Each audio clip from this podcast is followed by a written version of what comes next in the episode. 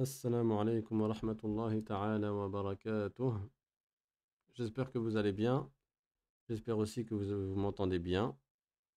Donc euh, là, j'ai testé un nouveau filtre dans le logiciel. Je ne sais pas si vous m'entendez bien ou pas. On va essayer, Inch'Allah. J'espère que vous entendez mieux que les fois précédentes. Aujourd'hui, Inch'Allah, on va poursuivre dans l'histoire du prophète Ibrahim alayhi salam.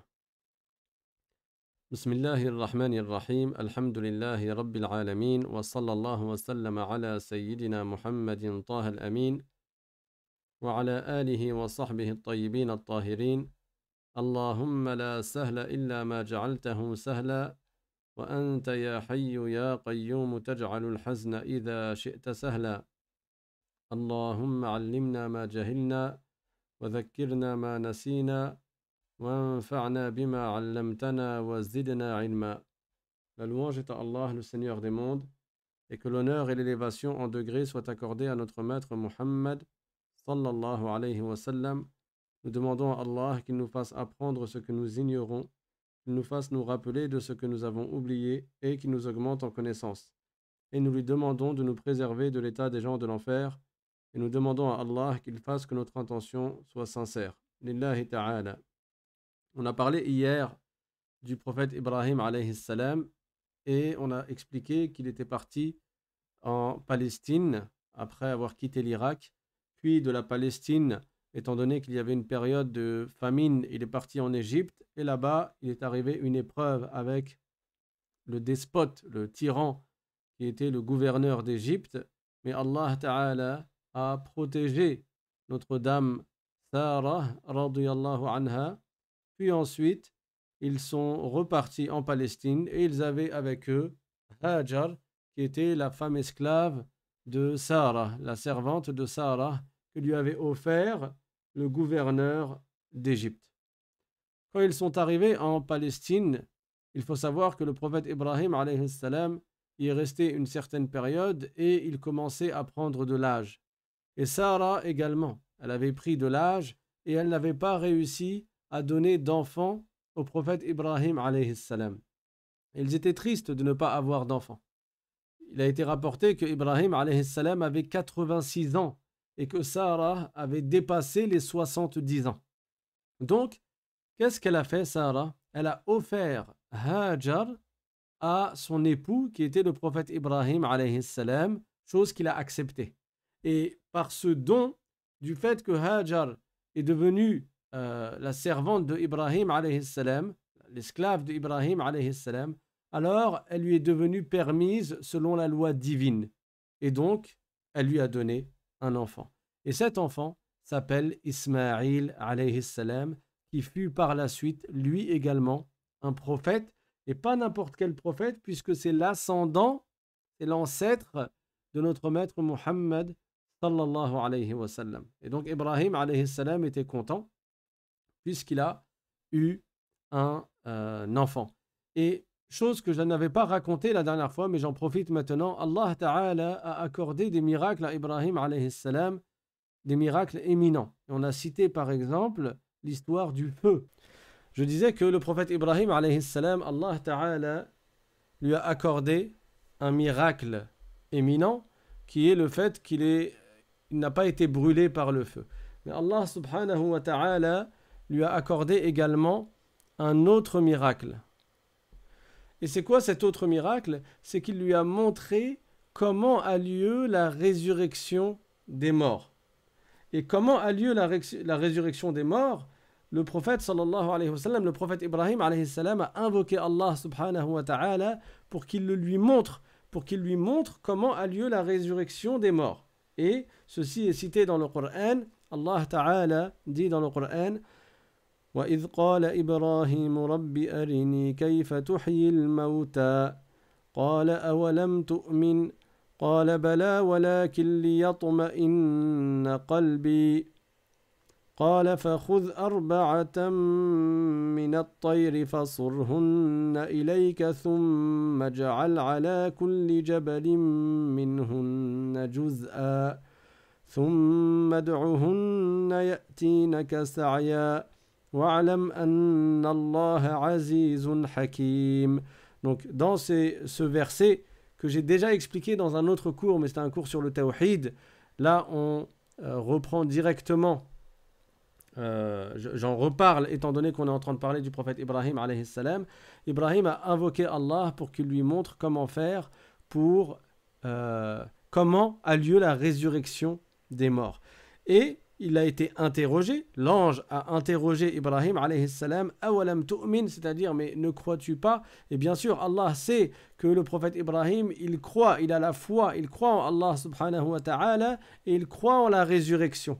Alors il a dit bala qalbi, c'est-à-dire si j'ai foi, je crois, mais je veux euh, que mon cœur soit apaisé de sorte à être sûr que mon invocation est exaucée. Parce que même si les prophètes sont les meilleurs des créatures et que d'une manière générale leur invocation est exaucée, il arrive quand même que leur invocation ne soit pas exaucée. Le prophète sallallahu alayhi wa sallam lui-même une fois il a invoqué Allah et il a dit Sa'altu rabbi thalathan fa'a'tani thintain c'est-à-dire, j'ai invoqué Allah, je l'ai invoqué sur trois choses, je lui ai demandé trois choses, il m'en a accordé deux et il m'en a refusé une.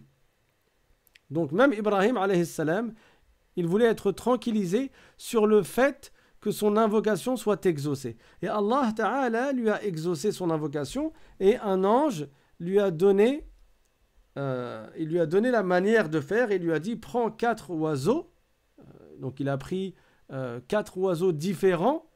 Il a pris un pan, un coq, etc. Comme j'avais raconté la dernière fois. Et il les a coupés, il les a égorgés, il, les a, il a mélangé le sang avec le sang, les plumes avec les plumes, la chair avec la chair, les os avec les os, et il a gardé les têtes. Et il a mis une partie de tout ce mélange-là sur sept montagnes différentes. Puis, il les a appelés. Et quand il leur a dit de venir, il a vu comment chaque partie de sang s'était réunie avec la partie de sang qui lui correspondait. Chaque partie de chair s'était réunie avec la chair qui lui correspondait. Chaque euh, plume se réunissait avec la plume qui lui correspondait, etc. Jusqu'à ce que les quatre oiseaux, les quatre oiseaux sont arrivés l'un séparé de l'autre, mais il leur manquait la tête.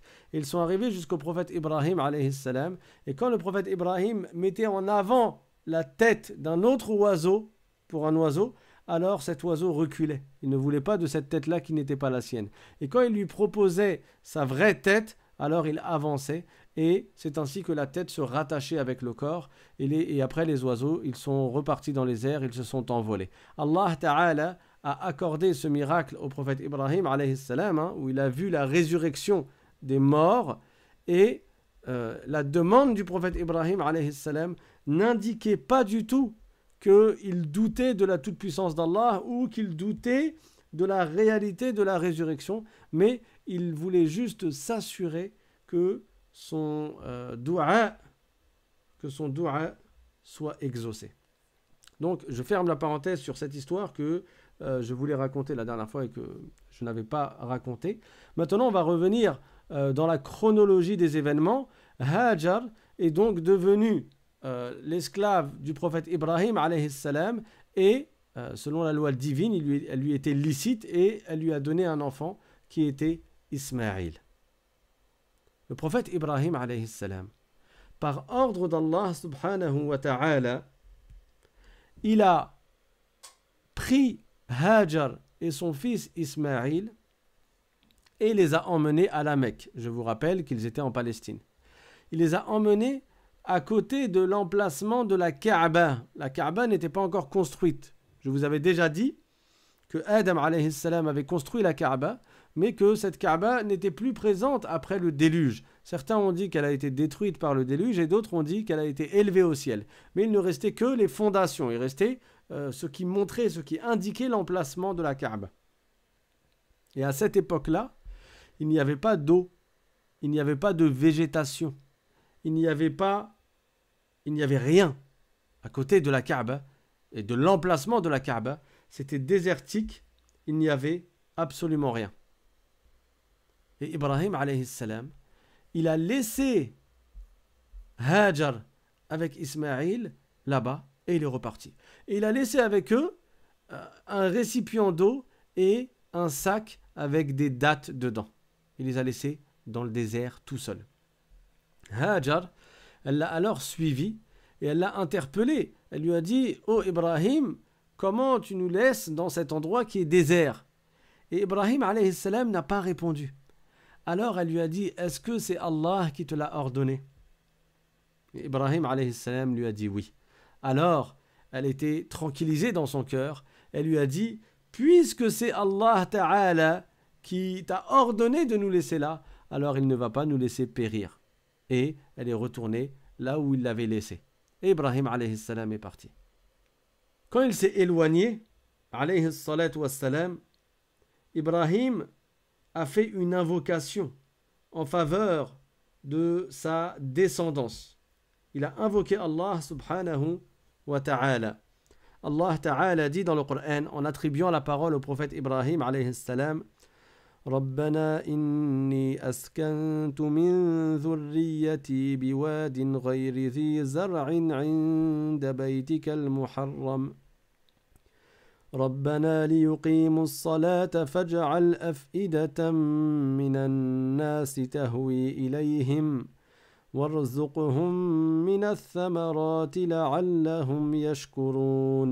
Donc il a dit, ô Seigneur, j'ai laissé une partie de ma descendance dans une vallée qui ne comporte pas de végétation. Il n'y a, pas, y a rien là-bas. À côté de la maison sacrée qui t'appartient, et que tu as honoré. Ô Seigneur, ceux-ci, pour qu'ils accomplissent la prière, alors je te demande d'attirer le cœur de beaucoup de gens vers eux et accorde-leur une subsistance abondante et puisse-t-il te remercier. Donc il a invoqué Allah pour sa descendance, il a invoqué Allah pour que les cœurs des gens s'associent à eux et qu'ils viennent à eux. Alors, Hajar, qui est la mère de Ismaïl, elle est restée à cet endroit dans lequel Ibrahim l'avait laissé, et elle s'est mise à allaiter son fils, Ismaïl, et elle buvait de l'eau que Ibrahim leur avait laissée. Mais à la fin, il n'y avait plus d'eau, il ne restait plus une goutte, il n'y avait plus de date. Alors elle s'est mise à avoir soif, et elle n'avait plus de lait à donner à son fils, puisqu'elle l'allaitait. Et le bébé, qui était Ismaïl, il s'est mis à pleurer, et il s'est mis à s'agiter parce qu'il avait extrêmement soif. Alors Hajar a commencé à chercher de l'eau. Et il y avait à cet endroit-là deux collines. Une colline que l'on appelle As-Safa et une colline que l'on appelle Al-Marwa. Et oui, Dieu dit dans le Coran Inna safa wal marwata min sha'airillah. As-Safa et Al-Marwa font partie des signes de la religion de l'islam. Il y a cette sunna, cette tradition qu'ont les musulmans de se déplacer de As-Safa jusqu'à Al-Marwa, puis de Al-Marwa jusqu'à As-Safa, et de faire sept fois le trajet. Et c'est ce qu'on fait pendant le pèlerinage. D'où vient cette tradition? Elle vient de cette histoire-là que je suis en train de vous raconter. Hajar, elle a vu la montagne de As-Safa, la colline de As-Safa à côté d'elle, et elle est montée. Pourquoi? Pour chercher s'il n'y avait pas quelqu'un pour l'aider, s'il n'y avait pas d'eau dans les alentours. Elle est montée, elle n'a rien trouvé. Alors elle est redescendue de la vallée. Et c'était euh, éprouvant, c'était fatigant, et elle avait soif. Et elle est partie jusqu'à une, montagne, une, colline qui était un peu plus loin, et qui est la colline de Al-Marwa. Et elle est partie, elle est montée tout en haut de la colline de Al-Marwa, elle a scruté les environs, elle a scruté la vallée, et elle a trouvé personne. Ensuite, elle est redescendue, et elle est remontée à, à Safa. Elle n'a rien trouvé. Puis elle est redescendue. Elle est remontée à Al-Marwa, elle n'a rien trouvé. Et elle a fait ainsi sept trajets. Elle n'a pas fait sept allers-retours, mais elle a fait sept allées en fait. Elle a commencé à As-Safa et elle a fini à Al-Marwa. Et quand elle est arrivée à Al-Marwa, elle a entendu un bruit. Et là, elle a dit, elle a demandé secours, elle a demandé de l'aide. Et là, l'ange Jibril alayhi salam est apparu. Et l'ange Jibril, qui est le meilleur des anges, il a frappé le sol de son pied et une eau a jailli du sol. Et cette eau-là, on l'appelle Ma ou Zamzam, c'est l'eau de Zamzam. L'eau de Zamzam, cette source d'eau qui existe encore actuellement et qui est bénie et qui comporte beaucoup de bénédictions, beaucoup de baraka, d'où vient-elle Elle vient du jour où Hajar cherchait de l'eau et que l'ange d'Ibril a frappé la terre pour que l'eau en sorte. Alors Hajar, elle s'est précipitée vers l'eau et elle a essayé de contenir la source pour pas que la source elle coule sur la terre et qu'il n'y ait plus d'eau, que l'eau elle s'épuise. Alors elle a fait en sorte d'empêcher l'eau de couler et euh, elle, a, utilisé la terre pour bloquer l'eau. Elle essayait de retenir l'eau. Et elle a bu de l'eau, elle a étanché sa soif, elle a allaité son fils Ismaïl, elle a remercié Allah subhanahu wa ta'ala pour cet immense bienfait. Et cette eau-là, l'eau de Zamzam, elle a un grand honneur et elle a une particularité euh, chez les musulmans, elle a de la baraka. C'est connu, quand une personne est malade, on lui donne à boire de l'eau de Zamzam. Et par la volonté de Allah, par la volonté de Dieu, Allah Ta'ala accorde la guérison à cette personne. Également, si tu veux que tes doigts soient exaucés, le prophète sallallahu alayhi wa sallam a dit dans un hadith zamzam lima c'est-à-dire que l'eau de zamzam profite à la personne qui la boit dans une intention précise. Par la volonté d'Allah, cette chose que la personne souhaite obtenir, elle l'obtient. Et c'est pour cela que quand tu bois de l'eau de Zamzam en général, tu te tournes vers la Kaaba. Et tu cites le hadith du prophète sallallahu alayhi wa sallam. Tu dis, oh Allah, j'ai entendu que le messager d'Allah, que ton prophète sallallahu alayhi wa sallam a dit, Ma'u Zamzam lima C'est-à-dire l'eau de Zamzam est bu dans, dans l'intention. Euh, c'est-à-dire que euh, la personne obtient par la volonté de Dieu ce qu'elle souhaite lorsqu'elle boit l'eau de Zamzam. Et là, tu fais des invocations. Et après, tu bois, bien sûr, en trois fois et en disant Bismillah. Et le mieux, c'est de dire Bismillah à chacune des trois gorgées. Et le mieux, c'est de dire Bismillahirrahmanirrahim même. Et après avoir fini la première gorgée, tu dis Alhamdulillah. Puis tu dis Bismillahirrahmanirrahim et tu bois une deuxième gorgée. Puis tu dis Alhamdulillah. Puis tu dis Bismillahirrahmanirrahim et tu bois la troisième gorgée. Puis tu dis Alhamdulillah. Et ça, c'est valable quelle que soit l'eau que tu bois. C'est ça la sunna du prophète sallallahu alayhi wa sallam dans la façon de boire. Mais l'eau de Zamzam, elle a cette particularité-là.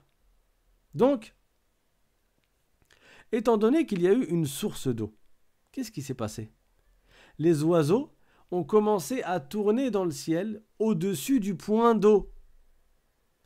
Et comme il y avait des oiseaux qui tournaient dans le ciel, qui tournaient autour de l'eau de Zamzam, il y a une tribu qui était en voyage et qui passait par là. Ils ont vu les oiseaux voler en formant un cercle et ils ont compris qu'il y avait là un point d'eau. Alors, ils ont rejoint, ils ont rejoint Hajar et lui ont demandé, alors qu'elle était toute seule, hein, eux c'est toute une tribu, mais quand même, regardez leur comportement, masha'Allah, ils lui ont demandé la permission de planter leur tente aux alentours de la source d'eau qui était Zamzam. Et bien sûr, elle, elle a accepté, et au contraire, ça l'a réconforté de voir qu'elle n'était plus seule et qu'il y avait une tribu avec elle, et c'était une tribu arabe, la tribu de Jurhum. Il faut savoir que le prophète Ibrahim n'était pas un prophète arabe. Et Hajar était égyptienne, elle provenait de l'Égypte.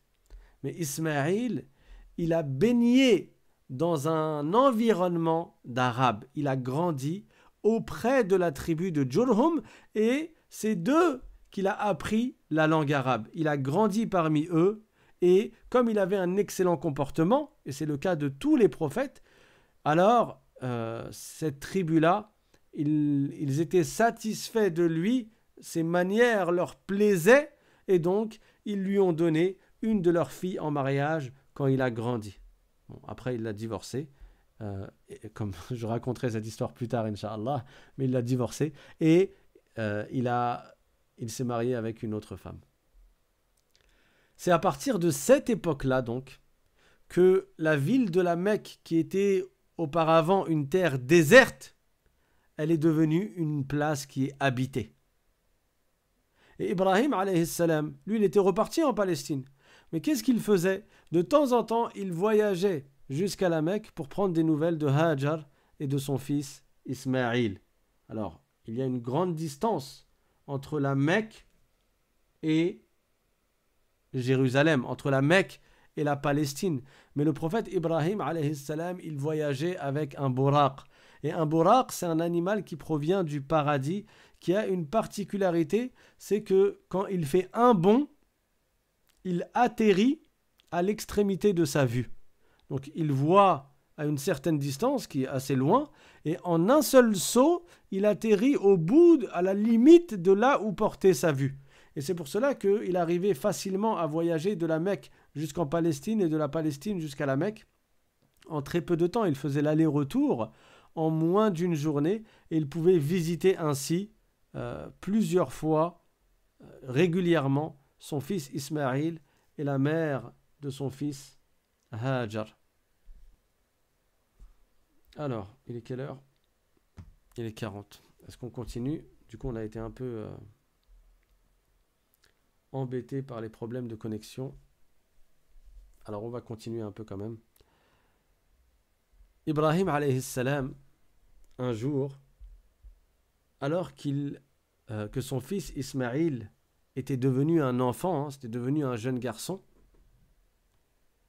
Allah Ta'ala a accordé à ces deux, euh, aux deux prophètes, hein, Ibrahim et Ismaïl, une épreuve parmi les plus grandes épreuves.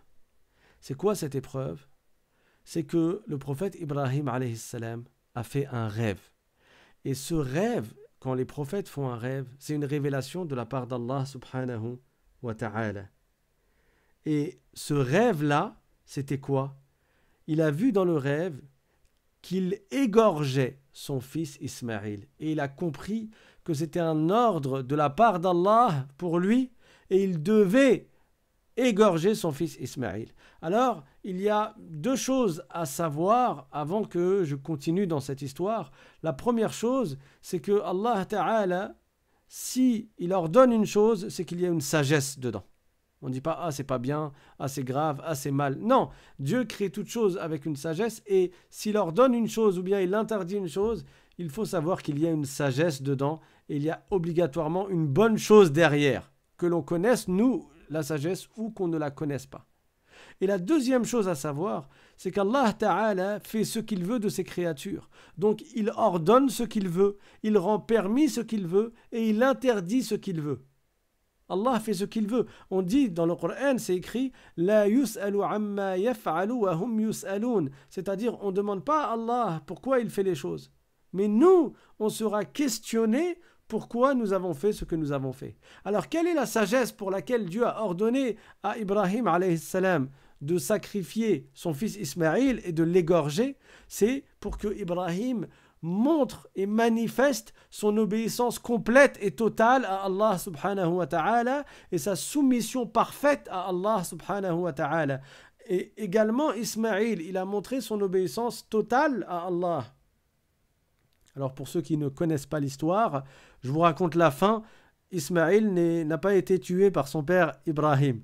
Il a obéi à Allah, hein, il a essayé d'égorger son fils, mais Allah a voulu que le couteau ne coupe pas on y reviendra, Inch'Allah, mais c'est pour que vous connaissiez quand même la fin de l'histoire. Il y a un bélier qui est descendu du paradis, et il est devenu, ce bélier, une compensation pour le sacrifice d'Ismaïl. Et c'est cela la sunna du jour de l'Aïd, Aïd al-Adha, quand on égorge un mouton ou un bélier euh, ou une chèvre, etc.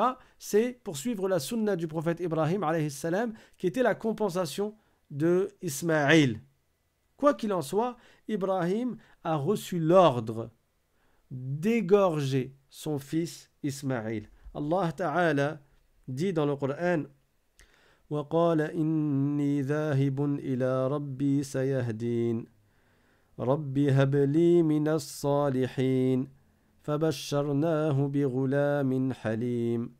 فلما بلغ معه السعي قال يا بني إني أرى في المنام أني أذبحك.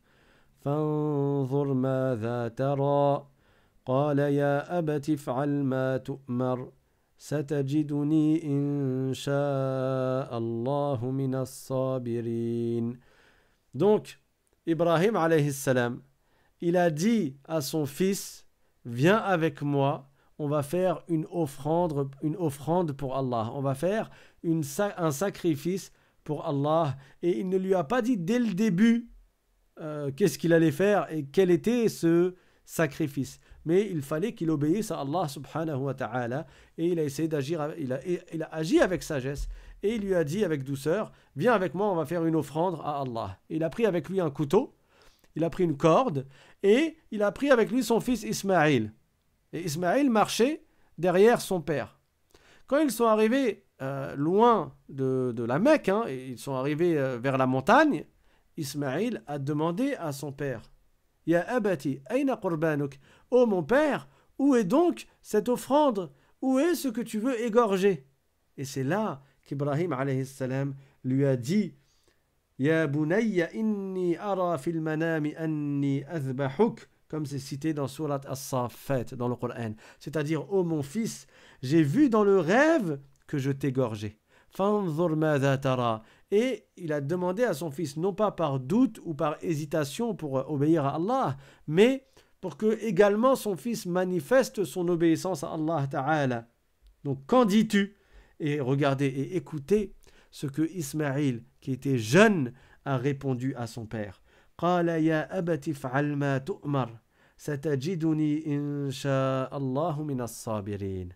Il n'était pas encore devenu un prophète, hein. Ismaïl était encore jeune, il n'avait pas reçu sa mission de prophète. Et il a dit Ô oh mon père, fais ce qu'Allah t'a ordonné de faire. Fais ce qui t'est ordonné de faire, et tu me trouveras au nombre des patients, Inch'Allah. Subhanallah.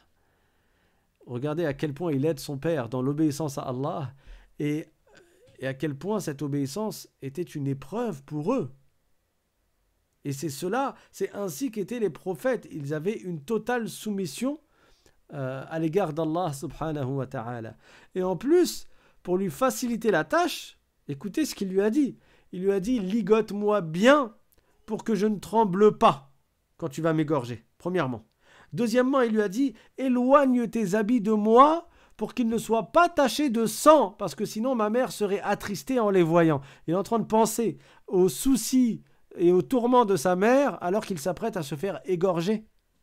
Et troisièmement, il lui a dit Fais passer rapidement la lame sur mon cou pour que ma mort elle soit plus facile. Et quand tu verras ma mère, passe-lui mon salam.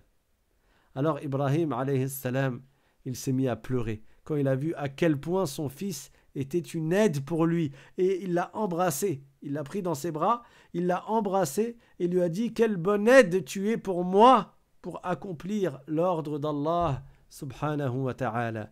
Et après, ben, ils se sont mis à la tâche pour obéir à Allah.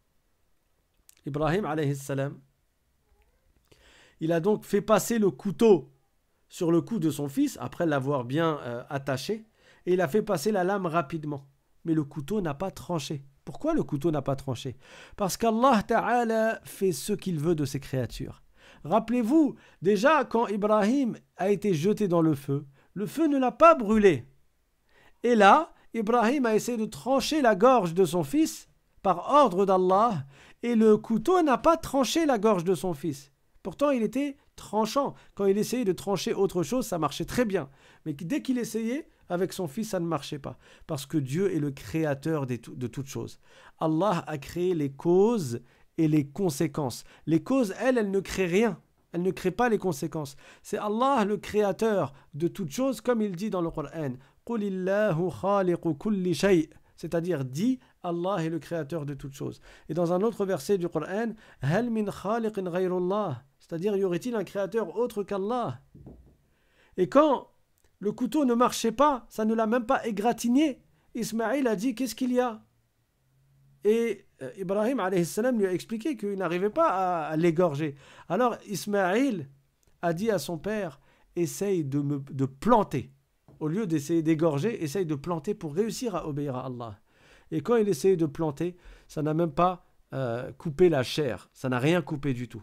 Alors ils ont compris qu'Allah subhanahu wa ta'ala a n'a pas prédestiné que Ismaïl meure de cette façon-là, mais que c'était pour eux euh, une, une manifestation d'obéissance et c'était un test, même si Allah sait toutes choses et Allah sait ce qu'il va y avoir lieu, mais Allah Ta'ala nous éprouve et ce sont pour nous des tests dans ce bas monde. Et si on réussit ces tests et si on réussit ces épreuves, Allah Ta'ala nous récompense dans l'au-delà.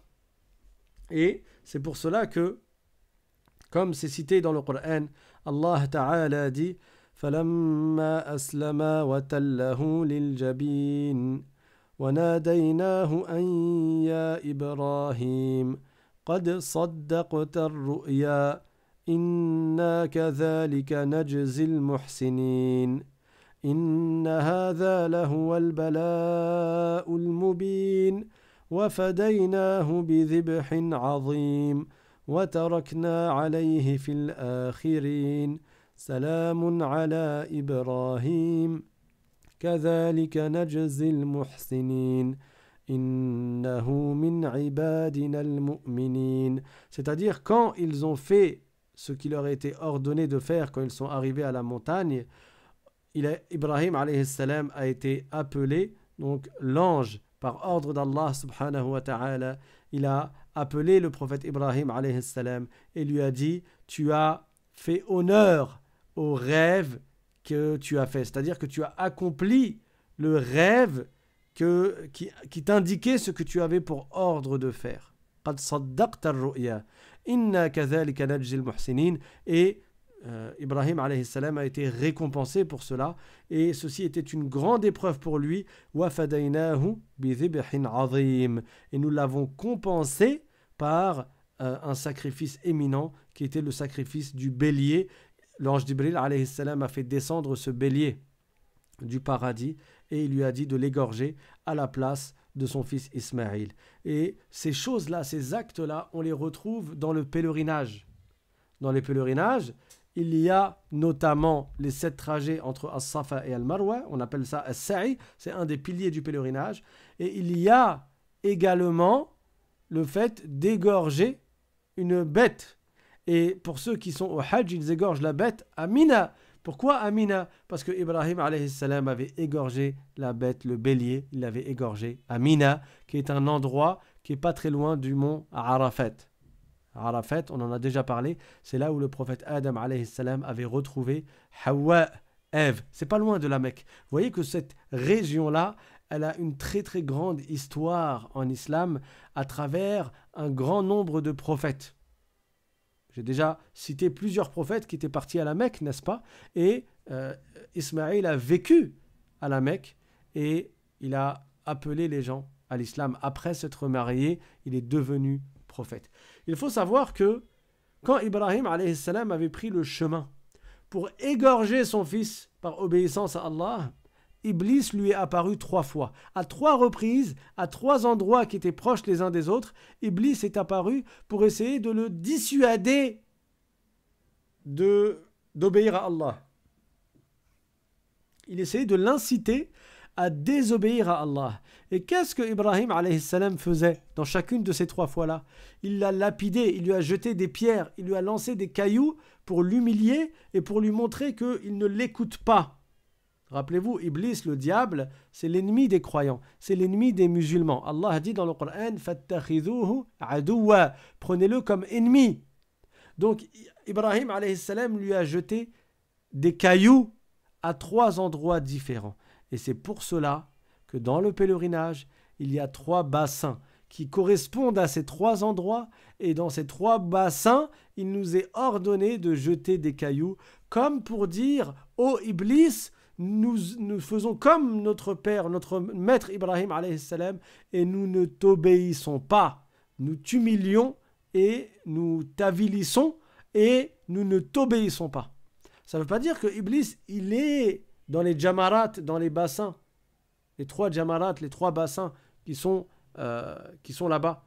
Non Parce qu'il y a des gens, par ignorance, ils croient que Iblis est encore là-bas. Et quand ils vont faire le pèlerinage, euh, parfois, au lieu de jeter des cailloux, parce qu'il est demandé de jeter des petits cailloux hein, qui sont de petite taille dans, chacun des trois bassins, il y en a qui jettent des canettes, il y en a qui jettent des chinglins, des, claquettes, il y en a qui jettent des parasols, parapluies. ils jettent plein de choses parce qu'ils croient que tout le mal qui leur est arrivé dans cette vie, ils se disent ouais tout ça c'est à cause du shaitan et donc je, je vais lui faire du mal. Et ils sont là à jeter dans les bassins n'importe quoi. Non, Iblis il n'est pas là-bas. Mais on le fait par obéissance à Allah, on jette les cailloux pour indiquer que nous aussi, si Iblis nous avait demandé ou nous demande de l'écouter, on ne l'écoute pas et on lui désobéit. C'est ça le sens. D'accord? Donc, c'est pour cela que nous faisons euh, revivre la sunna du prophète Ibrahim salam dans le pèlerinage et qu'on jette les cailloux à Mina dans les trois bassins.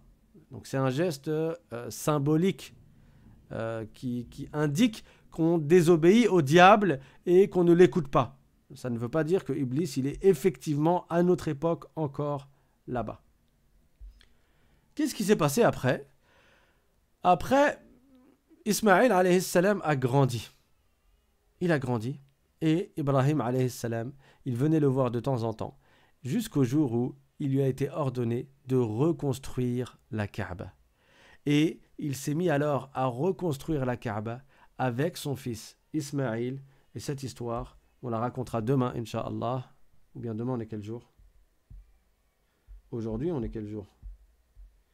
Nous sommes le... On est mercredi. Donc demain, c'est une séance de questions-réponses. Et vendredi, ce sera la suite. Donc vendredi, on racontera l'histoire du prophète Ismaïl, le fils du prophète Ibrahim. On va s'arrêter là pour aujourd'hui, Inch'Allah. Je suis désolé pour les petites complications qu'il y a eu aujourd'hui. Euh, j'espère que cela ne se reproduira plus. Inch'Allah que je vais essayer de régler le problème.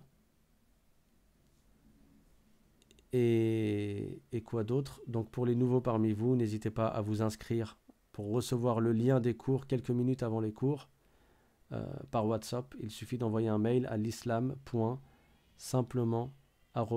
gmail.com l'islam.simplement gmail.com بارك الله فيكم وآخر دعوانا أن الحمد لله رب العالمين وصلى الله وسلم على سيدنا محمد طه الأمين وعلى آله وصحبه الطيبين الطاهرين سبحان ربك رب العزة عما يصفون وسلام على المرسلين والحمد لله رب العالمين بارك الله فيكم والسلام عليكم ورحمة الله تعالى وبركاته.